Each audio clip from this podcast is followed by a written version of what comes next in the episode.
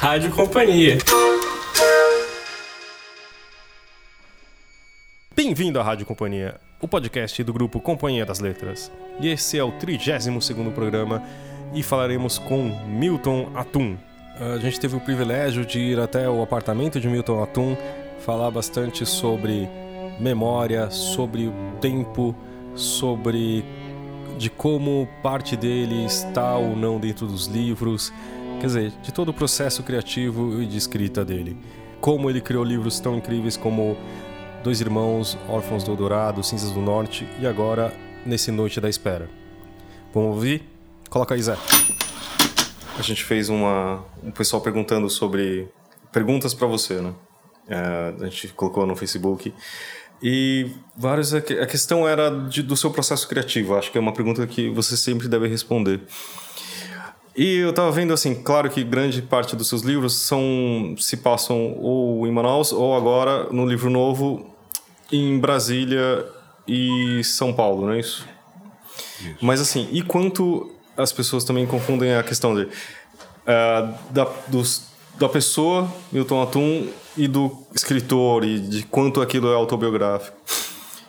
Eu queria que você falasse um pouco primeiro dessa coisa de, de quanto dos seus personagens tem de Milton e como você cria eles.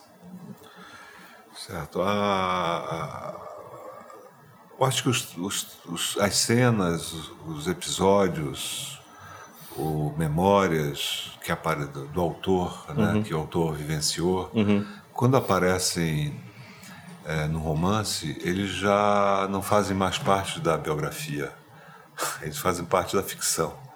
Né? Então, no fundo, a, você inventa personagens, né? E é claro que você não inventa do, do, do nada, né? uhum, você uhum. inventa a partir da sua, da sua experiência acumulada. Então, dizer, hoje, aos 65 anos de idade, eu estou olhando, eu olhei para a minha juventude como se fosse uma infância. Porque é, esses episódios do romance, do, uhum. do, desse primeiro, dos três volumes, na verdade, eles foram é, vivenciados quando eu tinha é, entre 16 e 28, 30 anos. Uhum. Né? Então a distância é muito grande, a, a, distância temporal é muito, muito longa. Quer dizer, você vira quase uma coisa idílica, quase a memória deixa de ser memória e vira a, a sua própria história. É, a memória, ela, ela, eu costumo dizer que a memória é a irmã mesa da, da imaginação. né? Agora, as personagens, elas, é, eu sou, eu acho que eu sou, todo autor é um pouco de cada personagem, uhum. né? É, não sendo exatamente nenhuma delas. então, eu acho que aí as personagens foram, foram, enfim, foram concebidas. Você planeja, você, claro. você antes de escrever, você pensa sobre os personagens. Uhum. Né? Como é que você quer cada uma delas? Qual a relação de cada personagem com as outras?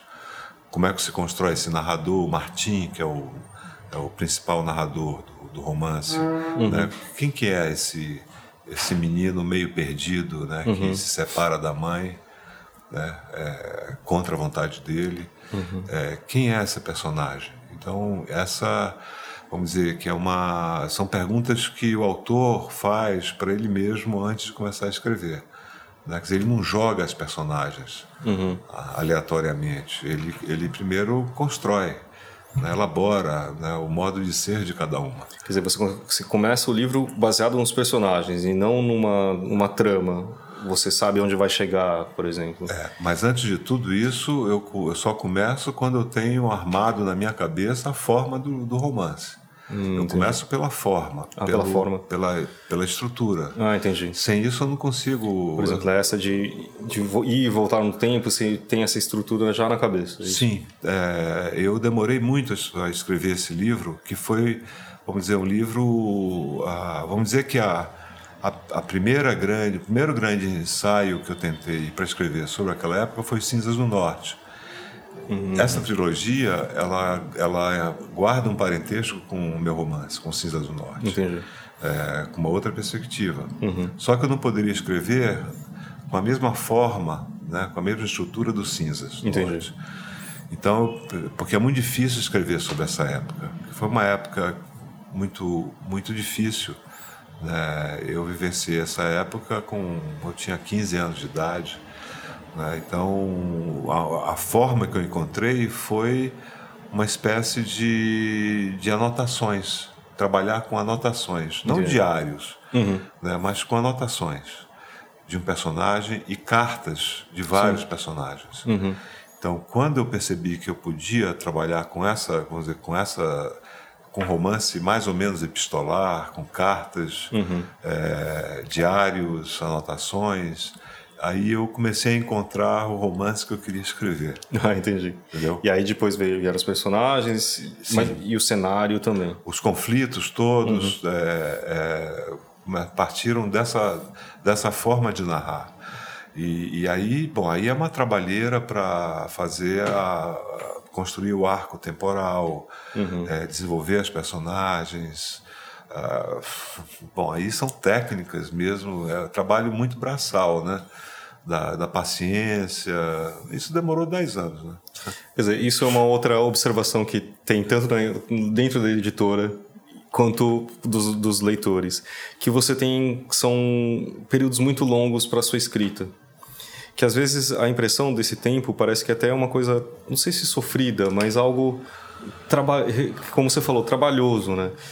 E nesse tempo todo você, como que funciona? Você aí você tem um tempo para mentalizar, depois é o que? É ficar na frente do computador escrevendo todo dia durante um tempo? É, quando, quando eu armo, como eu falei, quando eu armo essa, vamos dizer, quando eu encontro a forma e começo a armar o, o, a trama com uhum. seus temas e subtemas, que a trama, o enredo, o enredo é, é, ele, ele, ele comporta muitos temas e subtemas, teminhas, sim. né? Sim, sim. Que vão, vão entrando ali.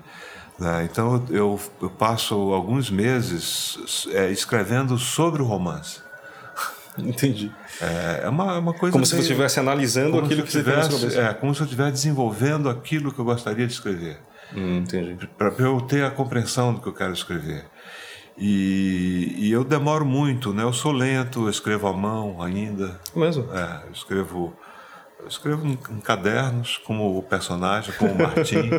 Aliás, isso, não sei quem influenciou quem, se o Martim me influenciou, se eu influenciei o pobre, o, o pobre Martim, que é um, é um mas, mas ele, mas essa, vamos dizer, esse trabalho, vamos dizer, manual mesmo, de, da escrita à mão, é, é lento, mas é o que me dá mais prazer e, por incrível que pareça, eu sou mais rápido ou menos lento, melhor seria dizer, menos lento escrevendo à mão é, do que escrevendo diretamente no computador. No computador. Agora, a lentidão, o romance, com raríssimas exceções, você pode pensar é, num grande romancista francês, o Stendhal, que escreveu um grande romance em, poucos, em poucas semanas, uhum. é, ditando, né, inclusive.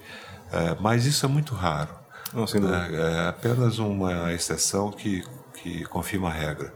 O romance é um exercício de paciência. É, você precisa, você não pode, muito diferente às vezes do poema, que, que ele pode surgir, como dizia o Manuel Bandeira, numa, com uma emoção súbita. E já sai. Uma espécie, uma coisa encantada que sai como um alumbramento, que é, a, uhum. é a belíssima palavra que ele usa. Né? O, o alumbramento que, que em espanhol significa é, dar a luz mesmo. Né? Nossa. Então, mas no, no romance, é, no conto também acontece às vezes de você escrever de um jato, uma uhum, primeira uhum. versão. Mas no romance, no meu modo de ver, e, eu acho que é uma coisa muito mais, é um, é um gênero muito mais que exige paciência.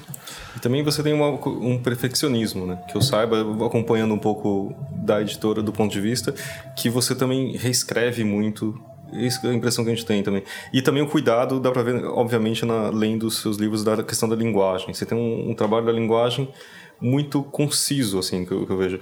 Seus livros, eu acho que, pela quantidade de temas, poderiam ser calhamaços, sabe? Mas ao contrário, é tudo muito concentrado. E você tem isso também de editar muito aquilo, de, de buscar uma coisa mais enxuta, talvez? Sim, é, então esse, essa concisão que tá, que é mais enxuto, como você falou, que está nesse livro, nesse primeiro volume, Na Noite da Espera, é, é, é eu acho que é um é um passo que eu dei, assim, diferente uhum. dos outros romances. Uhum. Então, esse é, de fato, mais conciso, embora sejam três volumes, a, a, a, lingua, a linguagem sim. é mais seca, sim. É, mais concisa. E, e, sim, aí eu edito muito, eu escrevo, depois passo para o computador, imprimo. É, é, esse teve mais de dez versões, com Nossa. certeza. É, e depois tem o trabalho com os editores. Eu sempre prezei muito o trabalho é, vamos dizer, a conversa, com a, a troca de ideia com os uhum. editores. Com o Luiz, com, com, nesse caso, com a Rita, com uhum. a Rita Matar, uhum.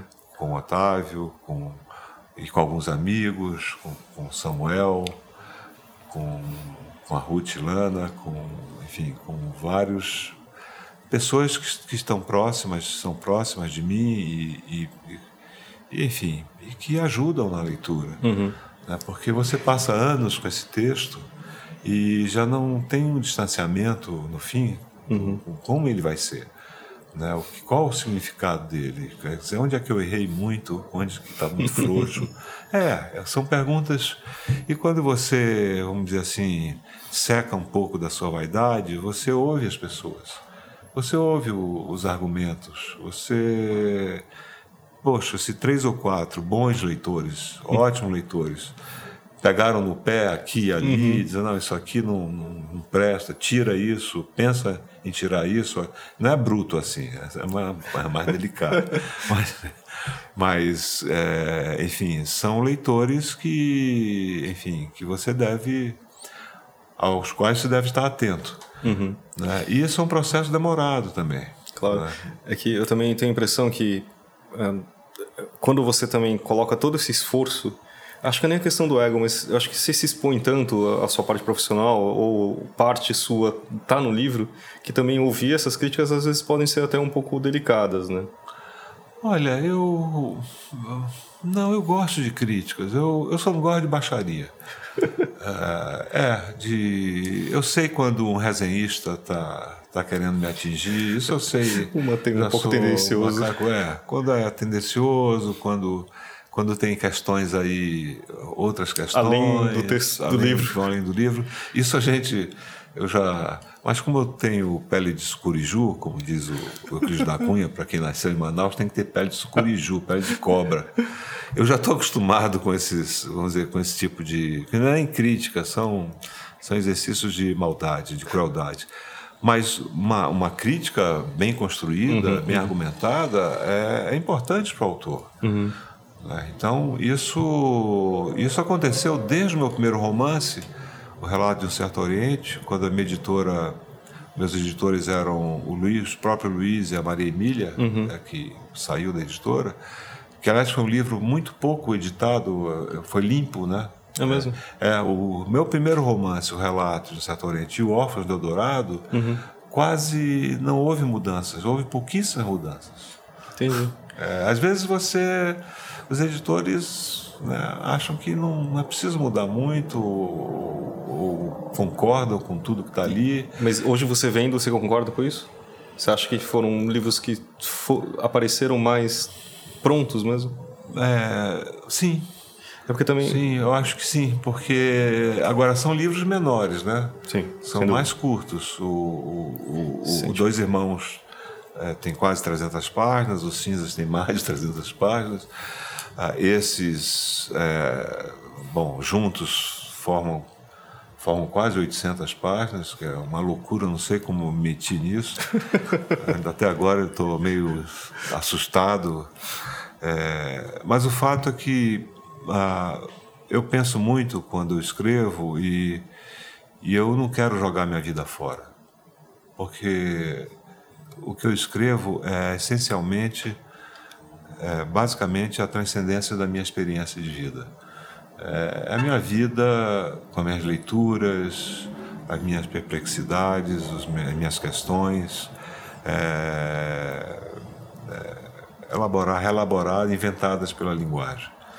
E eu não queria jogar fora, se inscrever uma coisa uma coisa com muita pressa, com, com só para publicar. Uhum. É, eu não, não entro, não quis entrar nessa e eu acho que os autores também não, não fazem isso de modo geral. Não, sem dúvida, eles, sem dúvida. eles são muito exigentes, mesmo os que publicam muito, eles têm alguns, enfim, não se preocupam muito, poderiam fazer melhor e às vezes não sei por que também uhum. não, não ficam mais, talvez por ansiedade. Mas eu não sou ansioso, eu é, quem nasce lá na beira do Rio Negro, Amazonas, não, dificilmente é muito, é muito ansioso, porque o tempo lá também é outro. Mesmo você morando em tantos lugares, morando agora em São Paulo, isso se manteve? Sim, essa, essa, essa vamos dizer, esse, essa resistência à pressa é, é uma coisa que faz parte da, do meu modo de ser. Eu não gosto de fazer nada muita pressa, nada, absolutamente nada. É, nem no trabalho, nem no amor, nem na, no, na afeição, nem na amizade, nada, nada é feito com pressa. É, enfim, é, o meu ritmo é esse. É, é, eu não, mas e se isso for prejudicial, eu acho que só prejudica a mim mesmo, né? Mas eu acho que de forma nenhuma. Eu acho que é, a questão é, principalmente dos leitores, que isso incluindo a editora, é a questão de assim, a gente quer um livro novo, a gente quer ler mais, entendeu? Mas não é necessariamente, eu acho que é uma ansiedade de que você, quando você gosta de um texto, você queria ter mais. Mas também acho que é, eu acho interessante ter esses, essas janelas para também acho que para todo mundo respirar, tudo. Acho que viver nesse ritmo também acho que é interessante. Apesar de eu não achar que nesse, nesse livro especialmente ele não não existe esse tempo mais tranquilo que eu sinto aqui na sua casa, sabe? Ele é muito mais é, mais ágil, assim, ele tem um ritmo... Tem mais ação. É muito mais ação. Isso assim. me disse uma, uma, uma jornalista, é. É, a Josélia. Ela disse... É, Pode ser um, um thriller existencial também. Pode ser. Político existencial. É, porque é, o, o, ele exigia mais ação. Da, tá. da, vamos dizer, da trama, que, da estrutura que eu, que eu pensei, pensada, ele, uhum. ele exigia mais ação, mas com, com grandes questões aí é, morais, existenciais, claro. que, que, que são as paradas, as reflexões do, do romance, né? Com a coisa da mãe, da sim, da família, da família, hum. do, de... e claro que, que você falando que assim que você coloca muito, você não queria jogar sua vida desse jeito. E também acho que a questão de escolher esse tema hoje para falar da ditadura. Uh, eu acho que não tem como fugir um, um, pouco. Por que, que você escolheu falar agora sobre esse, esse período? Olha, foi uma grande coincidência porque há 10 anos, há 8 anos, não, não, havia nada disso. Né? Uhum. Eu comecei isso em 2008. Em 2008 é, não, não, se uma... falava ainda. Imagina, em, era, é? era, era, o oposto. O, era o oposto. o país parece que estava é, às portas do paraíso. Né? é verdade. Parece, parece que a gente, para usar um termo borgiano, que a gente que o Brasil ia, ia encontrar o seu próprio destino. Né? De país, vamos dizer, emancipado, com menos desigualdade. O país do futuro ia ser, né? finalmente. Então foi uma espécie de. Não foi uma, uma mirada visionária, não uhum. foi uma questão de. É que a, aquele momento era um momento muito autoritário né? e de muita repressão, que acabou coincidindo um pouco com o momento que a gente vive. Uhum né? É, que não se compara com a ditadura. Aí uhum. eu discordo de alguns uhum. colegas, senão a gente não estaria conversando sobre isso, você não divulgaria nada no, no, no, Talvez não pudesse rádio. publicar esse, é. esse livro. Não, de jeito nenhum. Talvez o livro de jeito nenhum poderia ser uhum. publicado. Seria censurado. Né? Mas eu acho que. E não é um romance político. Mas falar de, de, não é explícito, não é um romance ostensivamente político, é, mas não falar tema central. Uhum. é falar de um grupo de um de um grupo de jovens que é uma pequena parte, uma partícula da minha uhum. geração uhum. naquele momento é, do Brasil uhum. e em Brasília, é, não podia, com a minha experiência, eu não podia falar disso sem sem envolvimento político dos personagens. Uhum. Só que nem todos são, têm um envolvimento político. O próprio narrador, o Martim, ele não quer se envolver politicamente. Ele tem medo, ele não, ele não, não entende direito o que está acontecendo. Né? É, o grande drama dele é a separação da mãe uhum. né? e a brutalidade do pai, o pai que vai mudando a relação com ele. Uhum. Quer dizer, mas a namorada dele é uma militante. Sim. É uma atriz militante, uma pessoa lida, sabida, sabida no sentido de, de bastante intelectualizada. Ah, ela não é ingênua, ela é uma paulistana que estudou no Liceu Pasteur, uhum. que tem uma formação, porque é um romance de formação. Sim. No fundo, eu quis fazer um romance, um modesto, vamos dizer assim, modestíssimo romance de formação de um grupo de jovens. Outra coisa que acho que as pessoas falam bastante é a questão das suas influências. Você comenta também que uh, toda a sua literatura é a soma da sua vida, mais o que você lê, o que você vive, etc. Nesse livro em especial, assim, você tem alguma coisa que te não te inspirou ou você tem alguma coisa em mente, coisas que você leu na época da, da leitura, que, que te remeteu isso quando você escreveu esse novo, está escrevendo essa nova trilogia? Uma leitura assim direta, específica que que tenha não me inspirado, uhum. não. São várias leituras, uhum. é, o conjunto de leituras é, que vem daquela época, porque aí algumas das leituras do, do, que os personagens, alguns dos livros que os personagens leem, uhum. de fato eu li e meus amigos leram naquela época. Sartre, por exemplo. Claro. É, Lemou as palavras do Sartre, o teatro de Sartre. Né? Alguns romances de, franceses, uhum. uh, um pouco da poesia inglesa, os poetas brasileiros, esse embaixador, personagem, Fazão, uhum. é, são tudo isso que, que é uma espécie de guru intelectual, né, que eu conheci pessoas assim quando eu morei em Brasília. Uhum. A baronesa, essa mulher terrível que, enfim, é, e no fundo terrível em certo aspecto, mas ela salva ela acaba, acaba salvando o personagem, né? Uhum, uhum. É, então, são, são leituras, a poesia brasileira, é, é, são leituras que fazem parte, fazem parte de uma descoberta do mundo intelectual, da formação de cada personagem. E, e a formação é tão fundamental para o Brasil, para o brasileiro, né? sobretudo para o brasileiro que desinteressado, que não não participa da vida do país. Né? Pro, é, as leituras elas, elas são determinantes para a nossa vida.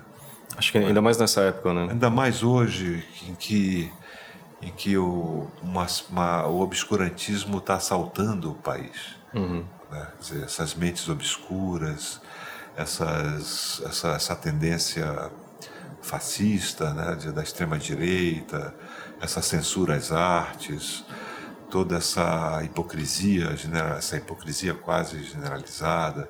Quer dizer, é porque essas pessoas, muitas delas, muitas são manipuladas e muitas não tiveram uma formação humanista uhum, mínima. Sim, sim. Com isso, eu quero dizer que a leitura não significa uma doutrinação, que você vai ser de, vai ser de direita ou de esquerda. Não é isso. Uhum. Não é isso. Eu sou contra isso também a leitura, a boa leitura, ela te humaniza. Você pode ser um liberal depois, pode ser um cara mais de direita ou de esquerda, ou anarquista, mas você tem uma visão, vamos dizer, é, humanista das questões sociais e morais, entendeu? Então a gente, é, a minha, essa partícula da minha geração teve alguma formação. E, e, e, depois você escolhe o seu destino, o, que caminho você vai seguir. Então, as leituras, algumas foram de fato leituras que, que, eu, que eu li na época, livros que eu li na época. Uhum. É, o começo da leitura de, por exemplo, a introdução aos poetas, alguns poetas ingleses, franceses, é, a poesia brasileira, claro, que, que eu já lia em Manaus, mas que em Brasília Isso, eu, eu participei de um concurso de poesia, até ganhei um concurso é merecidamente. Foi, foi, publicado no Correio Brasiliense. Eu queria ser poeta e pô, é uma das frustrações da minha vida, dizer, não fui poeta. É, e ele quer ser poeta, o Martim, personagem. Ele escreve poesia, não é que ele quer ser poeta. É o seu livro mais pessoal, talvez? Eu acho que é o meu livro mais, vamos dizer, com, com, com traços mais autobiográficos. Uhum. Embora eu não seja esse Martim, evidentemente. Claro. É, ele é um, como diria, um romancista importante alemão que praticamente inaugurou o romance de formação. Ele é um pobre cachorro, meio perdido nesse nesse nessa nesse mato bruto, uhum. que nesse cerrado bruto que era Brasília, né? E ele e ele não, não consegue sair dessa dessa enrascada. Né? E, o, e os amigos, cada um tem um, vamos dizer, tem uma tem um percurso, hum. né? tem uma trilha, uma, uma vida, porque são pesquisas também claro. de vidas. Né? Uma coisa que o Lucimar pergunta, é, que acho que faz a gente continuando falando na conversa, mas poderia nos contar como trabalhada a literatura quando fizeste ensino médio? Como era trabalhada essa? O que, que você leu no seu ensino médio? Então, eu li, eu li livros muito pesados, muito pesados, é, de leituras precoces que eu não indicaria hoje a, a, a jovens de 13, 14 até 17 anos. É, mas li os, os, primeiros grandes livros da minha vida. Por exemplo, em Manaus, isso eu farei, já falei algumas vezes, uhum. eu li dois livros do Graciliano Ramos que, que me fizeram descobrir o Nordeste, uhum. né? o seco Nordeste, né? o, a, a, miséria do Nordeste, fome, a carência do saber também, uhum. da família Fabiano, de Vidas Secas. Sim. Li Jorge Amado, li Érico Veríssimo, li alguns contos do Machado de Assis, ainda bem, porque se eu tivesse começado pelos romances, eu talvez não tivesse gostado tanto do uhum. Machado né? e li alguma coisa do Flaubert nas aulas particulares de francês, isso em Manaus, né? Uhum. E, e alguma coisa de poesia. Já em, em, em, Brasília, no colegial, que é hoje o, ensino, o ensino médio, né? uhum. né? é, aí sim, aí eu li vários autores brasileiros, estrangeiros e, e enfim, como eu falei, eu li Sartre, li poetas ingleses, li alguns poetas franceses, li teatro, muita coisa de teatro. Uh, comecei a, a escrever também alguma coisa, alguns poemas, mas uma leitura que foi muito pesada para mim, não que não seja um grande autor, é um dos grandes autores brasileiros, uhum. foi Os Sertões do Euclides da Cunha, que eu tive que ler em Manaus por obrigação. Ler e fichar um trecho dos Sertões. E isso me traumatizou tanto que eu, eu, eu, eu nunca, nunca mais eu consegui me separar do Euclides, da obra dele. Depois eu ainda fiz, comecei um doutorado sobre Euclides. É mesmo? Sob a orientação do Davi Arrigucci Júnior, a quem eu dediquei. O... Sim, é dedicado o livro, né? E desisti do, do, do Euclides do doutorado, mas escrevi, consegui escrever um ensaio sobre Euclides mas é um autor é, muito difícil para um jovem. Os Sertões é um livro muito difícil para quem tem 14 anos, 14 na época eu tinha 14, 13, 14 anos. Às vezes acho que desvirtua acho que do caminho da leitura, talvez, né? Tem gente que eu ouço assim, sei lá, de pessoas mais jovens de falar: "Ah, não, mas ler é tão chato", mas também você está lendo, sei lá. Acho que a questão do momento certo para ter a leitura certa, né? Exato. Tem uma pergunta interessante sobre o Thiago Cisne, que a gente acabou de saber o Nobel de Literatura desse ano. E, mas aqui tem uma pergunta. Boa tarde, Milton. Como, ah, não. Milton, você tem alguma ideia de por que nenhum autor brasileiro ter ganho um Nobel de Literatura? Tenho. eu tenho aí. Conta pra gente. O Thiago perguntou. O, o, eu acho que há dois, dois, é, alguns poetas e escritores brasileiros não devem nada à melhor literatura, é, vamos dizer, do Ocidente. Eu conheço muito menos a literatura do Oriente, uhum. Né? e vários orientais já ganharam o prêmio prêmio Nobel, Nobel. Eu também nunca sei. É. Mas, por exemplo, o, o, o, Drummond. O Drummond merecia ganhar um prêmio Nobel. Uhum. Por que, que ele não ganhou? Porque a, na época, nos anos 70, o governo militar jamais indicaria o Drummond. Entendi. Jamais. O Drummond recusou prêmios nos anos 70, brasileiros, uhum. por causa da ditadura.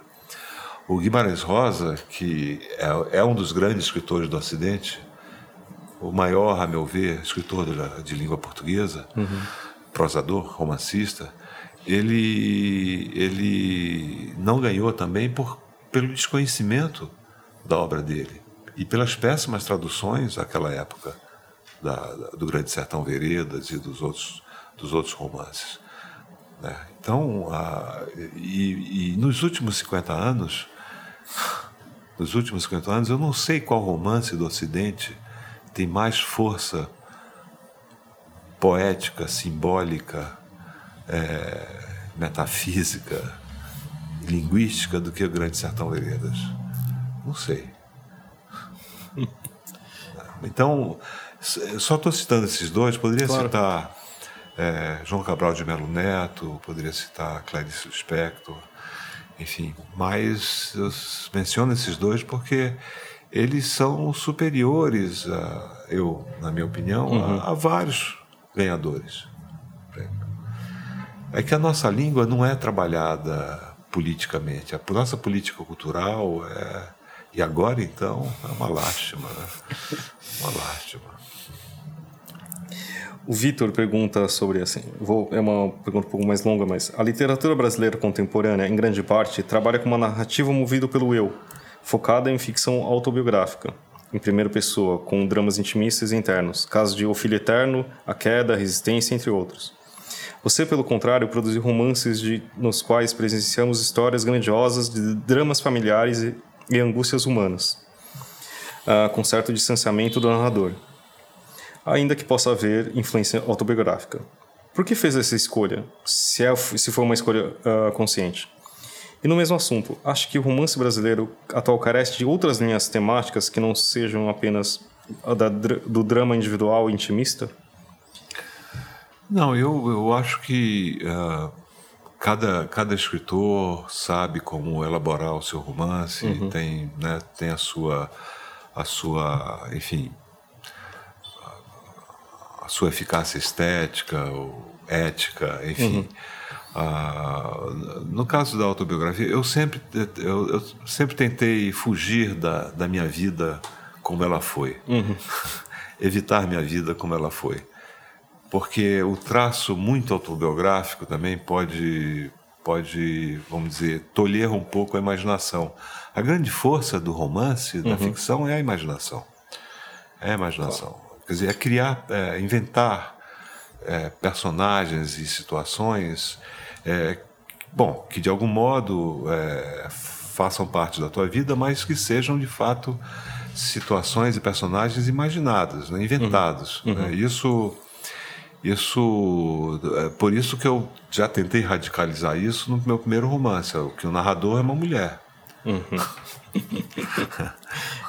é uma narradora feminina uhum. e, e, tive dificuldades para para encontrar essa narradora, a voz dessa narradora. Mas topei o desafio, não sei se o resultado foi bom, mas escrevi. E o último volume dessa série, o terceiro, é também um volume, é um, um texto escrito por uma mulher, uma franco-brasileira, uhum. é, que, que, se passa em Paris. É a versão dela, ela aparece no segundo volume, uhum. é, essa personagem francesa, franco-brasileira. E no terceiro ela é a narradora. Então eu não sei, não sei dizer é, até que ponto esses romances são muito autobiográficos, é difícil a gente separar, a gente saber onde começa a ficção, onde termina a autobiografia ou vice-versa. É uhum. É muito difícil. É o leitor que diz isso. Curiosamente, só o leitor pode dizer: ah, isso aí parece que tem muito da vida do autor, é, para isso. Eu, por exemplo, eu não sei, eu, é, quando se parece muito com alguma coisa que eu fiz, eu mudo. eu reconstruo, reescrevo a cena. Uhum. Eu reescrevo a cena para para fugir um pouco da minha vida e, e, e, e, vamos dizer e me divertir me divertir no sentido de, de, de sair do meu caminho da sua zona de conforto vida, talvez né? exatamente né? da minha do que foi para mim uhum.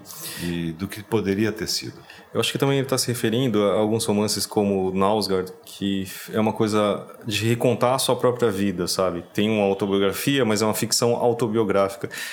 Te interessa esse tipo de romance, pelo menos como leitor? Você acha? Você já leu Nausgard? Ou não, não li. É que também é assim, são seis volumes do Minha Luta que é uma coisa um pouco disso. Ele conta a história desde a infância até a vida atual, mas de, de uma forma super interessante, assim, eu acho muito legal. Mas eu também não sei se é como se recontasse, o que você falou, acho que ele transforma, consegue transformar a memória dele em algo diferente, mas é, é uma é, recontação, né? É porque você não, não, não deve acreditar nem nas memórias, nem na, na autobiografia. Quer dizer, é, é, as confissões do Rousseau tem mentira para tudo que é lado. É, isso. É, e depois o eu do, do, do, Proust, o eu que narra do Proust, não é o Proust. Quer dizer, uhum. A gente. É, é, uma armadilha, né? Uhum. É uma armadilha, porque você não acredita, eu não acredito na, naquilo que, enfim que se diz autobiográfico, né? E eu acho que também acho os que... melhores autores são aqueles que conseguem manipular tanto a sua imaginação, seus sentimentos que te levam a, por determinados caminhos também. É, acho que tem uma coisa do engano bom, sabe? Sim, eu acho que o, o a leitura, dizer, a, a, leitura de qualidade, a boa leitura, ela, ela nos humaniza porque ela nos, no, Primeiro, porque é uma sondagem da alma humana, né? E, e, é também uma, vamos dizer, uma leitura crítica da sociedade, seja ela qual for. Então, a, a leitura, vamos dizer, é, da literatura é, é, uma possibilidade de abertura para outros mundos e de conhecimento de outros mundos e culturas e de nós mesmos, né? profundamente isso. É, e das nossas contradições, né, das nossas, dos nossos, das nossas dúvidas, dos nossos impasses, é, da, da, nossa aberração, né, e até do mal que existe dentro da gente. Né? Então a, a, a, literatura ela fala de tudo isso, das traições, da, vamos dizer, da, do jogo, né, do jogo da vida, né, do grande jogo da vida. Né? Sem tomar partido, porque a ficção, a boa ficção, não pode explicar as coisas, não pode querer justificar, não pode ser ideológica.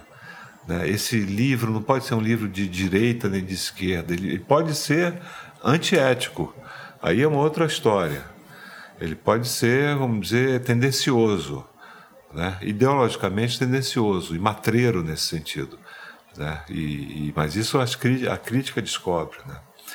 Então, acho que uh, quando você só lê livros, é, é, vamos dizer, conformados com a realidade, né, ou receitas de bem viver, essa leitura não ajuda, não te ajuda a pensar nas relações humanas.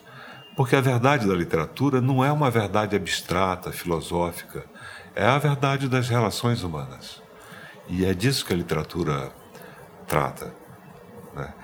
Ah, tanto que é, agora há pessoas que leem também tudo e leem bons livros e, e depois tornam-se monstruosas. Quer dizer, o fato também de você ler bons livros não, não garante não garante que você seja uma pessoa, vamos dizer, compreensiva, né? que você seja uma pessoa ética. Não, não garante isso. E a própria literatura está cheia de monstros.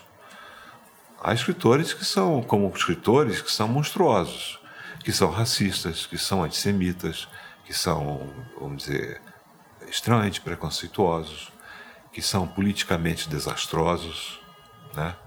Plena, é, totalmente fascistas, escritores que apoiaram o nazismo, é, pessoas que, enfim, e há também, mas não são muitos, são raros, são raros.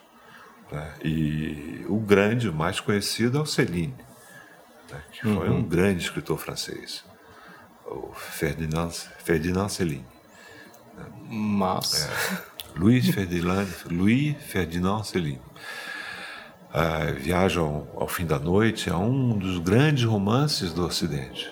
Né? E o Céline se, se mostrou um, um antissemita dos mais, é, mais terríveis. Né? Ah, então, ah, eu acho que ah, o que a boa leitura faz e permite é que você, enfim, é, você recuse o discurso do ódio e o discurso raso, é, acusador, né, odioso, e pare para pensar, para refletir nas coisas e no mundo. É isso que a boa leitura faz. Ela te permite, te convida à reflexão. Mais do que tomar partido, uhum. mais do que ser ideologicamente A ou B, é um convite à reflexão. E a partir dessa reflexão, você, você às vezes tem que se posicionar, deve se posicionar. É realmente espantoso essa, essa, esse, esse, essa sincronicidade. Né? Você começou a escrever em 2008 sem muita ideia de que o mundo, ou o Brasil, estaria como está. E você está entregando esse, esse conteúdo, né? Que é, uma amiga minha me disse, é como se eu estivesse lendo sobre esse momento, ou como se isso ecoasse uh, no, no, no, momento presente. É, é porque a, a, história também, é, a história da América Latina é uma história de brutalidades cíclicas. Infelizmente, sim. Não há períodos muito longos de, de, de, de democracia e paz social na América Latina. É, quer dizer, é, e está voltando. Quer dizer, aliás, alguns personagens da queda da ditadura ainda estão vivos, estão aí. Ou filhos deles. Estão aí. Há, há políticos que, que, que é, é, exaltaram a tortura durante o impeachment.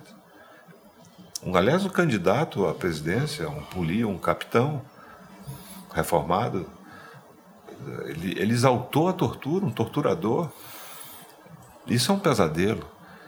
Isso é um retorno dos mais perigosos, dos mais perigosos e nefastos né, a, um, a um período que a gente pensava ter sido exorcizado na nossa história. Mas a história não é assim, né? A história às vezes surpreende de novo, de novo. Não, e a questão da, acho que da leitura também é que muito desses personagens não tão agradáveis, digamos assim, eles apelam muito pro, pro simples, algo muito simplista, né?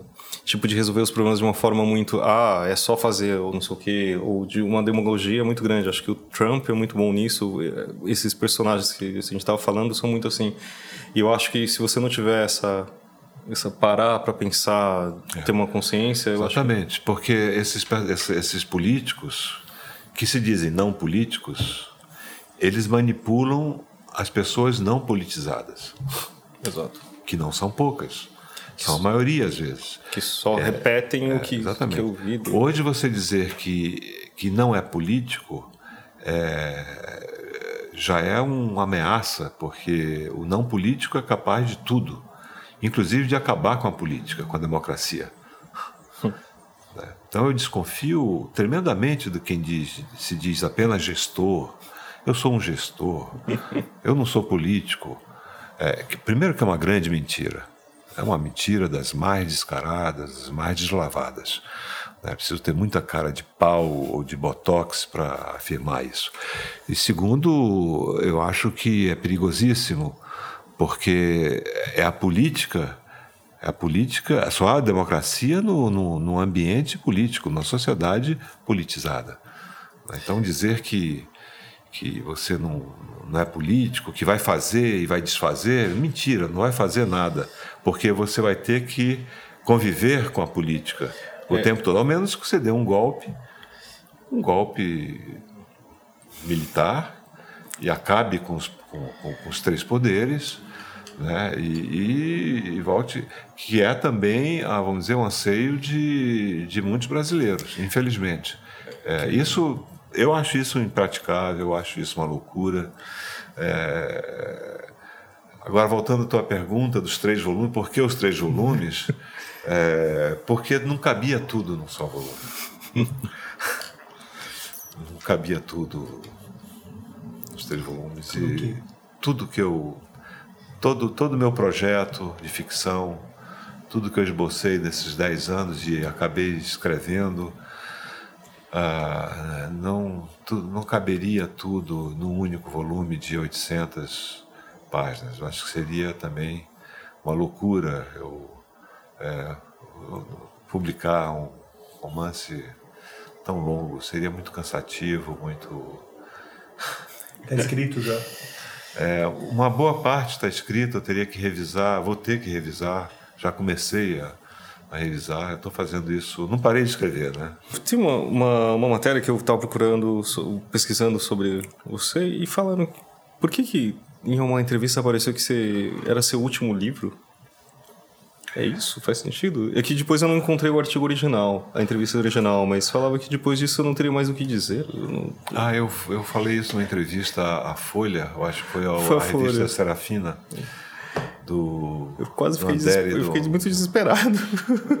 Não, é que eu falei, eu estava muito cansado e, e, e como eu estava pensando nesses, nesse, nessa, nessa série, no Lugar Mais Sombrio, com três volumes, eu, naquela entrevista, acho que faz uns, sei lá, três anos ou quatro anos, eu disse: Eu não sei o que eu vou escrever depois, nem sei se vale a pena escrever.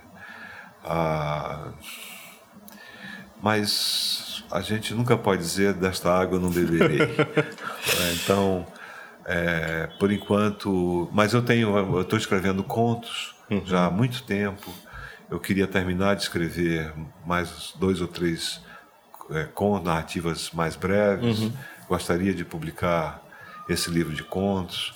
Há também um projeto que a Rita Matar e o Luiz estão interessados em publicar, e o Otávio, que é um livrinho chamado Crônica de Duas Cidades, que eu escrevi. é, As duas cidades são Manaus e Belém. Eu escrevi sobre Manaus, é uma crônica afetiva sobre a cidade, histórico-afetiva, vamos dizer assim. E o Benedito Nunes, o, o que o saudoso Benedito Nunes foi um grande crítico e filósofo, crítico literário e filósofo, escreveu sobre Belém. E esse livro está esgotadíssimo, foi publicado no, pela Secretaria de Cultura do Pará, e eles com imagens de Manaus e Belém, e eles estão animados em publicar, e eu, eu gostaria muito de, mesmo porque o Benedito foi, foi um, um intelectual importante na minha formação, eu dediquei o- esse livro, o- A Espera da A Noite da Espera, à memória dele e ao Davi Arrigucci Júnior, que são que foram e são, o Davi está vivo, pessoas importantíssimas na minha formação. E agora eu prometo que é o último.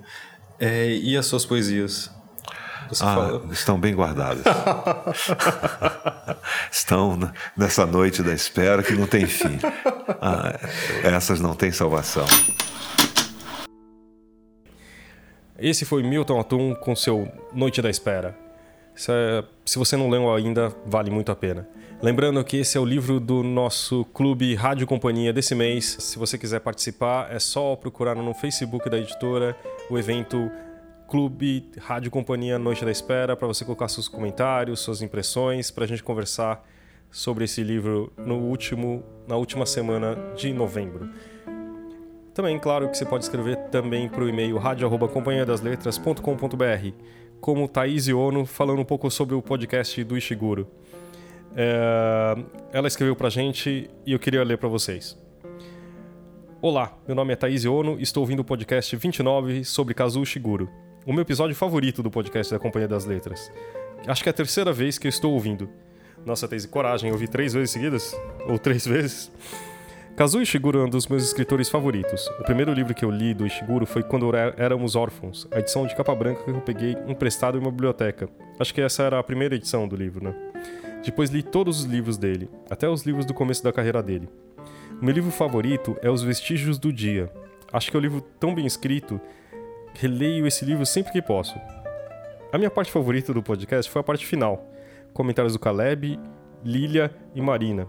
Achei engraçado o comentário do Fábio e da Marina sobre furar sinais vermelhos para chegar à editora. Eu não fazia ideia de todo o trabalho da editora tem nessas ocasiões, e como envolve uma quantidade enorme de pessoas. Muito legal vocês terem comentado. Essa parte da produção fica um pouco vaga na minha cabeça, como mera leitora e pelo podcast ver como é corrido, frenético, uma loucura total. Li todos os livros do Shiguro e eu nunca tinha pensado no aspecto da descendência do autor com a, cultura inglesa. Muito interessante esse comentário que o Fábio fez no podcast. As duas culturas, japonesa e inglesa, são culturas bem fechadas, contidas e tímidas, e esse aspecto está bem presente nas obras do Kazuo Ishiguro. Você acredita que eu nunca tinha pensado nisso? É um aspecto do ser humano, da personalidade e não do tipo de escrita. Quando soube que ele tinha ganhado o Nobel, fiquei em choque e não acreditei. Mas depois eu li em vários sites e vi que era verdade. Aí eu fiquei extasiada. Minha vontade era gritar para o mundo: O meu escritor favorito ganhou o Nobel! A louca, né? KKK. Sempre, sempre acompanho os ganhadores do Nobel de Literatura, mas nunca pensei que Shiguro podia ganhar. Meu palpite era que algum escritor mais desconhecido ia ganhar, mas fiquei extremamente feliz que Shiguro ganhou. Eu também concordo que o Murakami nunca vai ganhar, kkk. Não tenho nada contra ele. Ele também é um dos meus escritores favoritos, mas achei ele muito pobre para o Nobel. Adorei a entrevista coletiva que vocês postaram no Instagram. Nunca tinha visto uma, uma entrevista dele e concordei com tudo o que vocês falaram no podcast. É uma pessoa tão plena, gente como a gente, e realmente deu uma aquecida no coração de ver ele ganhar. Ele merece. Estou adorando os podcasts da Companhia das Letras. Sempre que posso, escuto o podcast de vocês. Acho que formato bem dinâmico e divertido. Diferente de audiobook, que eu preciso prestar mais atenção para não perder o enredo. Vocês estão fazendo um excelente trabalho. Ah, um detalhe bobo, mas eu achei lindo. Adorei a foto do Ishiguro que vocês escolheram na divulgação do podcast. A foto do blog da Companhia das Letras, ele meio de lado. E está bem handsome na foto. Um grande abraço, Thaís.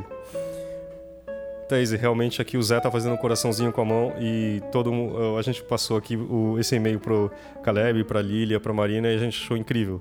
Uh, a ideia meio de mostrar como foi esse dia, porque realmente acho que é o ápice da loucura de, de trabalhar na editora que é ao mesmo tempo é, essa correria, esse frenesi, mas ao tempo é tão recompensador de você achar que alguém que se, se admira ganhou o prêmio mais importante do seu do, naquele seu campo, né? no caso o Nobel de Literatura. É, muito obrigado pelos seus elogios, a gente fica muito feliz realmente de, de ver que tem gente ouvindo e gostando, tá? E aí a gente. Eu, eu pensei, eu pensei em responder isso por e-mail, mas achei que seria muito mais legal falar com você por aqui. A gente tem outro e-mail também uh, da Elida Mercedes, falando de Mrs. Dalloway, As Horas. Olá, passando para dizer que gostei bastante do podcast sobre o livro Mrs. Dalloway, que terminei essa semana. Ler Virginia Woolf é uma experiência fantástica, como ela mesma diz. Como ela mesma diz, a qualidade do texto se revela no no que causa ao espírito. Discordo apenas das afirmações que a obra da autora não é para qualquer pessoa. Acredito ser apenas uma forma diferente de registrar romances. Virginia Woolf escreve tão, uh, tão bem que o fluxo de pensamento não se revela em problema. Não li James Joyce ainda, mas a proposta de fluxo de consciência de Proust é no mesmo sentido e é um, uma senhor, um, é um, uma senhor texto. Desculpa, é um senhor texto. Ser diferente não é sinônimo de dificuldade, é apenas diferente. É, Elida, eu concordo com você. Uh, o que a gente quis dizer, na verdade, é que eu acho que se não seria um dos seus primeiros livros da sua vida ler Mrs. Dalloway. Eu acho que o fato de. Eu imagino que você tenha, pelo visto, você tem várias referências e também leituras anteriores. É um livro que acho que é diferente daquele modelo tradicional. Claro que, como você falou assim, ser diferente não quer dizer que seja difícil, mas eu acho que existe uma certa preparação, assim, sabe? Mas é, acho que a, o grande sacada dela é realmente não ser ter essa dificuldade que talvez a gente tenha passado no podcast, mas eu acho que não. Concordo com você que ela é diferente, mas não é aquela coisa que você desiste, que te desestimula e no final você, você lê e não entendeu nada. E ela continua aqui. A dica de leitura do livro A Redoma de Livro é muito boa, mas não para quem está em um momento triste. Livro intenso e tenso. Excelente texto. O, o filme Silvia revela o momento de produção dessa obra. Gostaria de saber de vocês, uh, de vocês sabem informar a razão de ser tão difícil encontrar o filme, as horas no mercado, nem em canais como Netflix e Claro Vídeo, ou mesmo nas lojas especializadas. Há meses procuro sem êxito. Desde já agradeço a atenção. L da Mercedes.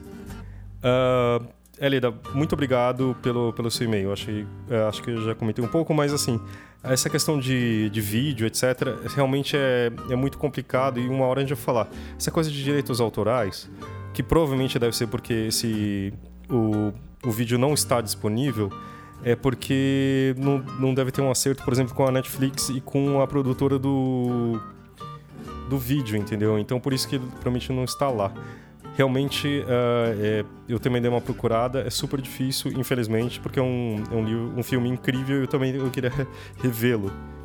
Uma, uma. Porque também ele, além de ser um livro incrível, um vídeo incrível, é, também foi um dos primeiros trabalhos que eu fiz aqui na companhia. Eu lembro que eh, quando a gente tinha essa edição aqui, gente, eu foi, uh, acho que a cinta que eu fiz foi o meu primeiro trabalho nessa editora, sabe, como designer. Então também tenho ele no coração. E se tiver algum, quando eu tiver, a gente achar alguma coisa, eu te dou um toque também, porque realmente não sei onde ele está. E é isso, gente. Por favor, continuem escrevendo para rádio@companhia-das-letras.com.br para elogios, para dúvidas, sugestões. É só escrever para a gente. A gente responde por aqui ou por e-mail, tá bom? Uh, e outra coisa, muita gente deve ter reparado, ou se não reparou, estamos também no Spotify. Então procura lá Rádio Companhia e dá um following ou seguir, tá bom? Aí vai, aparecer na sua, no seu Spotify cada vez que aparecer um capítulo, um episódio novo, tá bom? Também você pode assinar pelo iTunes, procura lá Rádio Companhia uh, ou Companhia das Letras, vai aparecer esse querido podcast. Sempre assinando vai aparecer na sua timeline um episódio novo. Isso daqui vai aparecer, né? Se. É, né? Óbvio, né? Então, assim, procura no Spotify ou procura no iTunes e dá um seguir que você vai ter toda quinta-feira um episódio de Rádio Companhia para você. É isso aí, gente. Semana sim e outra também, toda quinta-feira. Estamos por aí. Valeu!